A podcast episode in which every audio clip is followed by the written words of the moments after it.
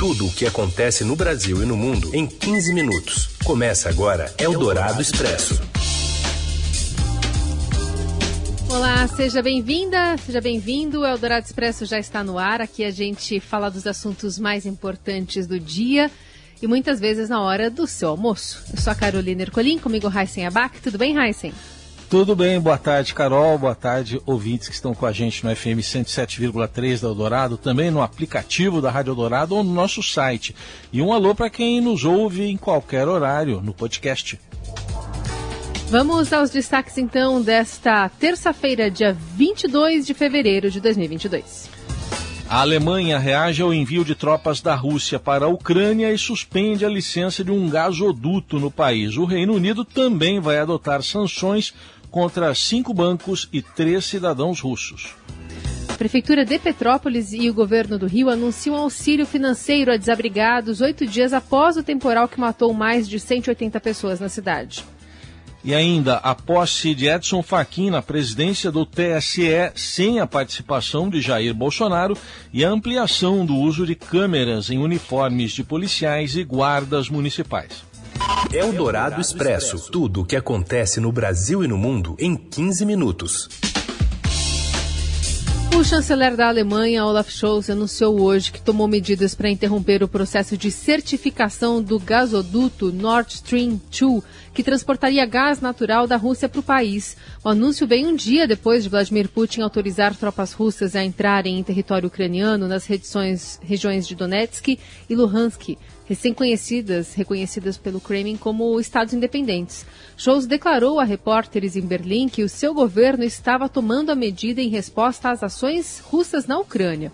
A União Europeia e o Reino Unido também articulam uma primeira onda de sanções contra a Rússia após os anúncios de Vladimir Putin sobre a Ucrânia. Na Câmara dos Comuns, em Londres, o primeiro-ministro Boris Johnson anunciou sanções a cinco bancos russos e a três indivíduos de alta renda russos. Gennady Tinchenko, Boris Rotenberg e Igor Rotenberg.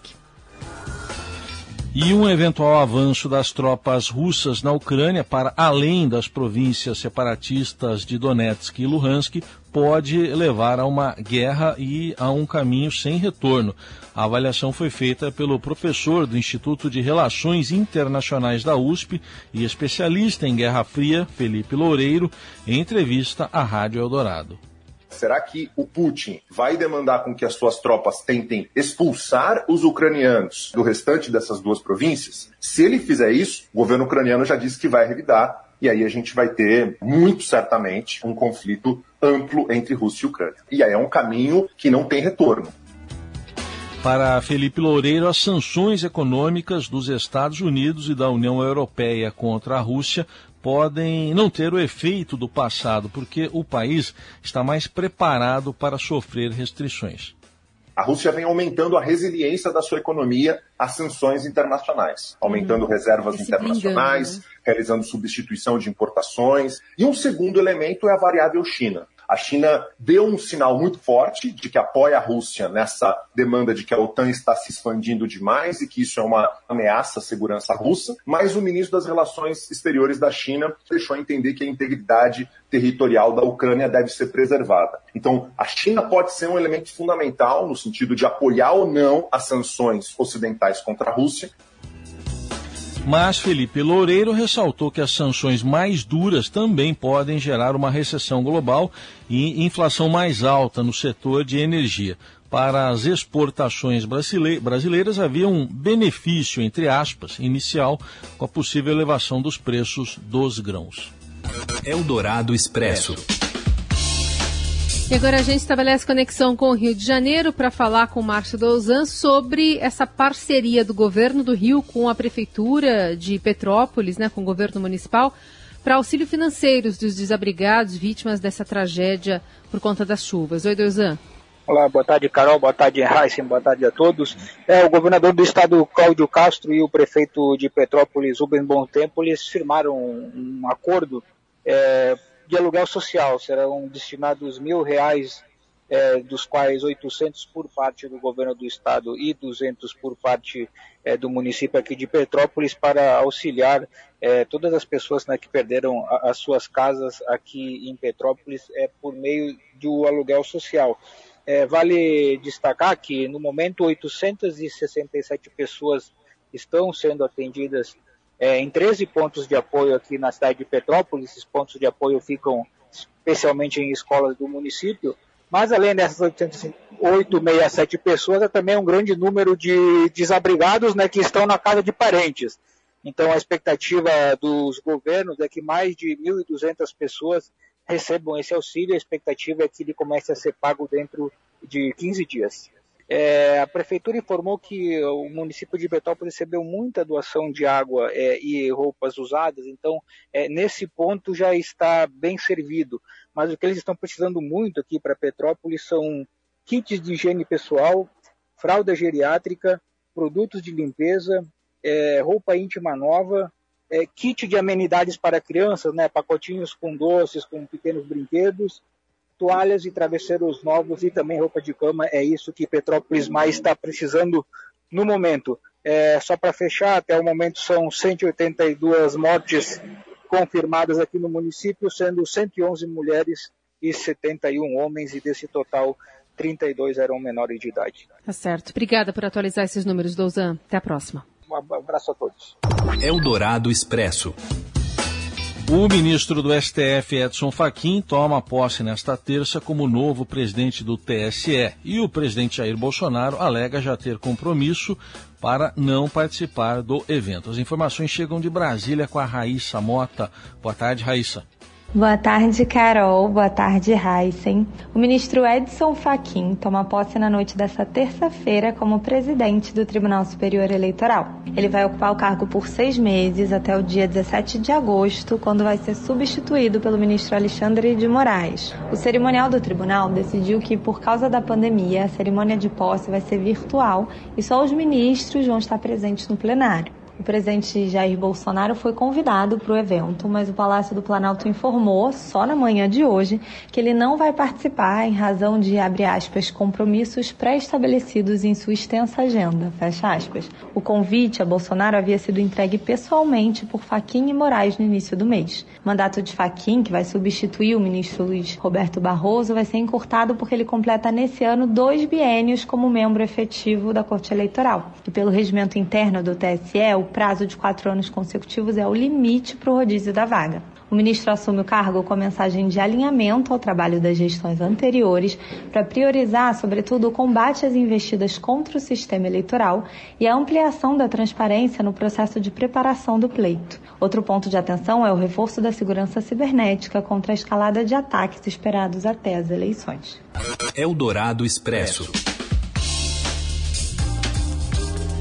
Agora a gente fala sobre o relator do pacote do combustível lá no Senado, que rejeita a proposta para reduzir tributos sobre diesel e GLP, defendida pelo Ministério da Economia, e que evitaria um efeito maior nas contas públicas. A gente vai até a capital federal com Daniel Vetterman. O senador Jean Paul Prats, relator do pacote relacionado ao preço de combustíveis no Senado, rejeitou incluir em um dos projetos uma medida para zerar a tributação de impostos federais sobre o diesel e o gás de cozinha. Era uma demanda do Ministério da Economia para que o Senado incluísse essa medida na proposta sem a necessidade de compensação fiscal exigida para a desoneração. A senadora Soraya Tronic apresentou uma emenda a pedido do governo, mas ela foi rejeitada em um parecer apresentado no final de semana. De acordo com o senador, dar essa medida no projeto sem a compensação fiscal aumentaria a desconfiança do mercado e dos investidores no Brasil. A proposta está pautada para quarta-feira no plenário do Senado, mas há uma articulação para a votação ser adiada em função da falta de acordo na casa para aprovação. Eldorado Expresso. Após as polícias, agora as guardas municipais de nove estados também passam a usar câmeras em uniformes. Detalhes chegam com José Maria Tomazella.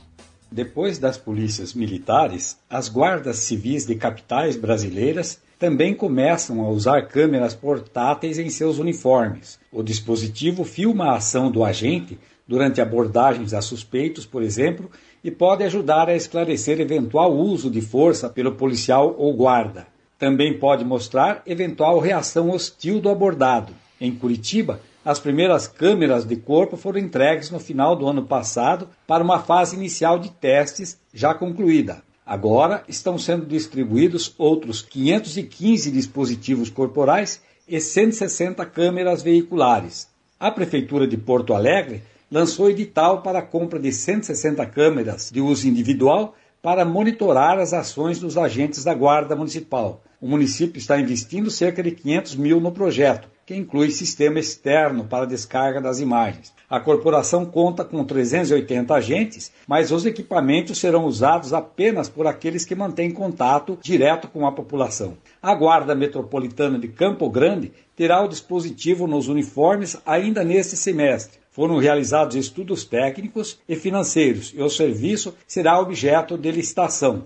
Segundo o secretário de Segurança e Defesa Valéria Zambuja, a medida ajudará a elucidar eventuais excessos praticados pelos agentes e irá auxiliar os próprios servidores a comprovarem suas ações em processo disciplinar.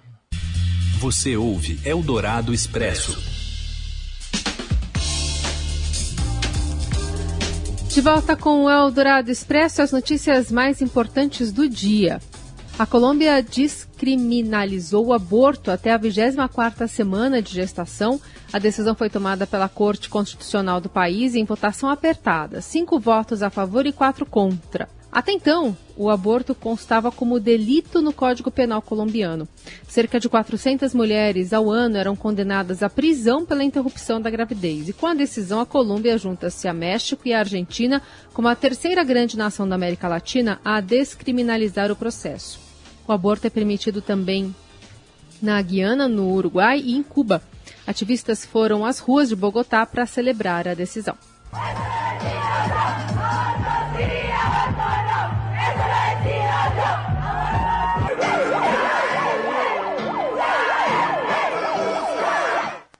Eldorado Expresso.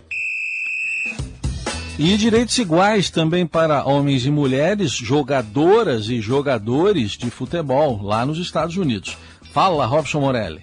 Olá, amigos. Hoje eu quero falar de uma decisão importante do futebol dos Estados Unidos, da US Soccer. A Federação Americana de Futebol anunciou nesta terça-feira que vai tratar de maneira igualitária às seleções feminina e masculina do país. Isso é legal porque isso prevê o tratamento justo e igualitário para o futebol feminino e para o futebol masculino. Estou falando de salários, estou falando de remuneração, estou falando de premiação em disputas de torneios internacionais e isso é um avanço na nossa sociedade, essa equiparação salarial entre homens e mulheres. Essa discussão já vinha ocorrendo nos Estados Unidos há algum tempo, desde 2019, quando o sindicato das jogadoras entrou com uma ação pedindo essa equiparação e agora sai uma primeira resolução, um avanço no comportamento das associações, das federações em relação ao futebol masculino e futebol feminino. A FIFA, por exemplo, ela concedeu um bônus para o time masculino campeão do mundo em 2018 na Copa da Rússia, a França, de 32 milhões de euros. A seleção feminina, a seleção dos Estados Unidos, que ganhou a mesma competição, ela recebeu só 3,8 milhões de euros. Então, de 32 milhões de euros para o time masculino, 3,4 milhões de euros para o time feminino. A lei foi anunciada hoje e isso deve, inclusive, correr o mundo. Essa notícia é importante e deve atingir outras federações e confederações do futebol mundial. É isso, gente. Falei. Um abraço a todos. Valeu. Muito bem, com essa informação do Robson Morelli, estamos encerrando mais uma edição do Eldorado Expresso. A atualização das principais notícias você continua acompanhando na Rádio Eldorado e também nas plataformas do Estadão. Uma ótima terça para você. Até amanhã. Você ouviu Eldorado Expresso tudo o que acontece no Brasil e no mundo em 15 minutos.